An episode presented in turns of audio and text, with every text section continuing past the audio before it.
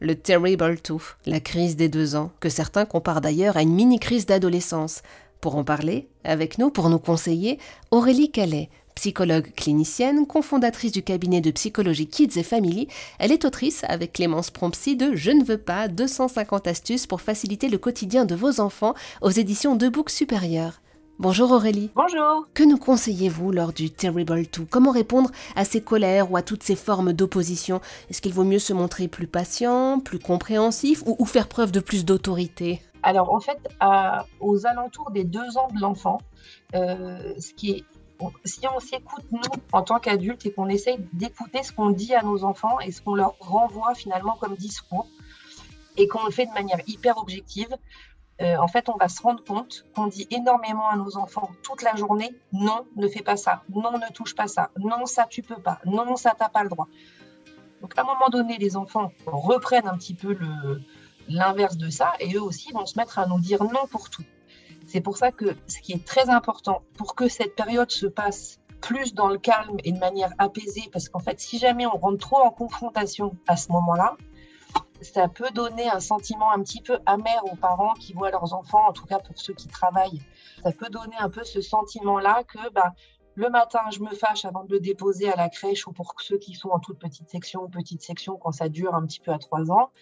En fait, je me fâche le matin, on n'arrive pas à s'entendre, pas à se comprendre. Et c'est pareil le soir quand je le récupère. Et c'est pareil pour le bain. Et c'est pareil pour le repas, pour le coucher. Et ça peut donner un petit peu le sentiment de, perdre un petit peu de plaisir dans, son, dans sa parentalité, dans la relation avec ses enfants, ce qui est un peu triste. Quoi. Donc, euh, il faut essayer de pouvoir traverser ça en accompagnant l'enfant vers ce désir et ce besoin d'autonomie qui est quelque chose de fantastique. Donc, ça, il faut vraiment l'encourager, tout en préservant sa sécurité physique et affective. Et l'idée, en tout cas aux alentours de deux ans, ça n'est pas de passer de l'autorité pour de l'autorité, parce que évidemment, qu'en tant qu'adulte, on va y arriver. Euh, vous voyez, on peut imposer son autorité, mais c'est plutôt finalement d'essayer d'obtenir la coopération de l'enfant pour retrouver un sentiment de plaisir. Finalement, voilà, est-ce que ce dont on a besoin, c'est que tout un petit peu le tunnel du soir qui peut être très compliqué, enfin le 18-20 heures, mmh. euh, qui peut être très compliqué pour les parents, parce qu'il y a beaucoup de choses à faire. Et puis quand il y a un rouage dans l'organisation, on a l'impression qu'il n'y a plus rien qui va fonctionner. Donc ce qui est important, c'est de remettre du plaisir là-dedans et de passer le plus possible par finalement la diversion, le jeu et d'obtenir la coopération de l'enfant euh, de manière même indirecte s'il le faut, mais pour que ça se passe sans cri, sans pleurs et sans se fâcher. Qu'est-ce que vous appelez par euh, obtenir la coopération de manière indirecte? Vous avez un exemple? Oui, c'est-à-dire que en fait, le cerveau de l'enfant, entre 2 et 4 ans, et même, encore plus tard, mais en fait, on a tendance à dire à nos enfants ce qu'ils ne peuvent pas faire. Vous voyez, si jamais là, je vous dis, ne pensez pas dans votre tête à une voiture rouge, qu'à un toit ouvrant et des sièges en cuir marron, vous avez tout visualisé dans votre esprit. Et pourtant, je vous ai dit de ne pas le faire. En fait, c'est un exercice à faire pour les parents, d'essayer plutôt que de dire ce qu'ils ne peuvent pas faire, ce qu'ils peuvent faire. C'est pour ça d'ailleurs que les parents disent quand je lui dis attention, ne fais pas ça, ils disent ben voilà, à chaque fois ça se passe parce qu'il écoute bien, pas.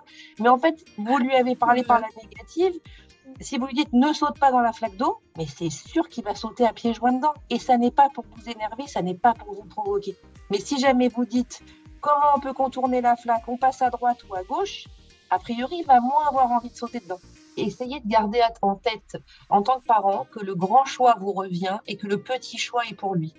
Si un enfant de deux ans a l'impression qu'il peut décider de tout et qu'il a une espèce de super pouvoir sur le monde et sur ses parents, euh, c'est pas l'aider pour sa vie future parce que ça se passera pas comme ça après. Par exemple, si jamais vous dites ce soir on va dîner des pâtes, est-ce qu'il veut des spaghettis ou des coquillettes, il n'y a pas de problème. Il a l'impression lui de décider, donc on respecte son besoin d'affirmation du moment. Mais la grande décision, c'est vous qui avez décidé que ce soir on dînait des pâtes. Si vous lui dites qu'est-ce que tu veux dîner ce soir, bon bah il vous dira des pâtes tous les jours. c'est vrai. Du côté des parents, ce qu'il faut que vous essayiez de faire pour ne pas vous mettre trop en difficulté, ne montrez pas à votre enfant visuellement sous son nez ce qu'il ne peut pas avoir euh, sur le moment présent. Si jamais vous achetez ses gâteaux préférés et que en fait ça n'est que pour ce week-end quand il y aura l'anniversaire, mais que lui il le voit sous son nez pendant quatre jours, c'est sûr que pendant quatre jours il va vous en parler, il va vous le demander. Ça va créer de la frustration. Si jamais vous vous voyez votre voiture préférée, que le concessionnaire vous la montre, vous la fait visiter et qui vous dit ah non mais ça là elle est sur commande, elle ne va pas arriver deux ans, ce qui est à peu près l'échelle de temps entre un adulte et un enfant euh, pour eux, vous allez vous dire mais pourquoi il me la montre si en fait il peut jamais me la vendre? Enfin moi, ce que je la, si je la vois, je, l'aimerais en tout cas maintenant ou pas dans un délai trop long. Évitez des situations où vous savez que ça va être extrêmement compliqué ou pas adapté. Emmener un enfant de deux ans au resto, forcément au bout de 20 minutes, il va en avoir marre et a priori, vous allez être dans les problèmes. Il faut trouver un juste milieu entre s'adapter mais ne pas s'hyper adapter. Donc c'est normal de s'adapter quand on a un bébé, quand il grandit. Méfiez-vous de ne pas vous hyper adapter à tout tout le temps parce qu'en fait après vous risquez de mettre votre enfant en difficulté quand il sera confronté à la vie de tous les jours, à savoir l'école, les relations amicales, les activités extrascolaires parce que personne ne va hyper adapter pour vos enfants.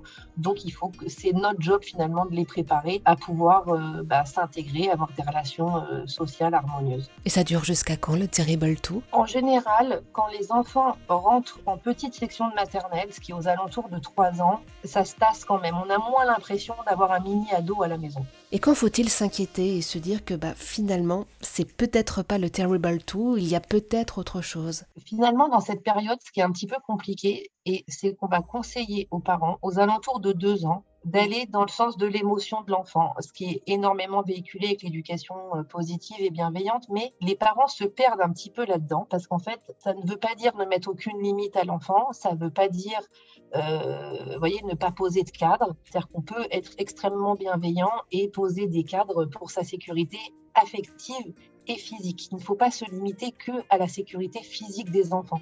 Eux, ils sont dans une période de découverte, ils ont envie de tout essayer, ils ne savent pas réguler leurs émotions, ils vivent tout de manière extrêmement intense, mais ils n'ont pas les capacités psychiques suffisantes pour pouvoir réguler leurs émotions. Donc souvent, ils sont complètement submergés par de la colère, par de la tristesse, par de la frustration.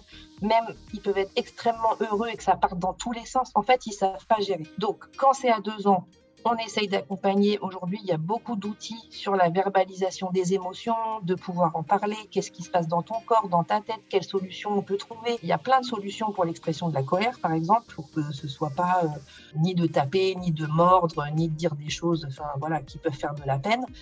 Euh, mais par contre, il faut essayer de distinguer quand l'enfant grandit, c'est-à-dire vers 3-4 ans, mmh. euh, si les parents ont toujours l'impression que bah, il faut être dans une espèce de, négociation, de passer par le jeu pour tout. En fait, il y a des choses qu'on peut faire à deux ans pour que ça se passe de manière un peu plus tranquille et plus apaisée. Mais après, il faut aussi voir si derrière ces énormes colères que fait l'enfant, est-ce que finalement, il appelle notre aide, il appelle nos limites? En fait, voilà, il faut aussi qu'on puisse les limiter, les cadrer pour que ça parte pas dans tous les sens et pour qu'ils soient en sécurité affective finalement. Merci beaucoup Aurélie Calais pour toutes ces informations.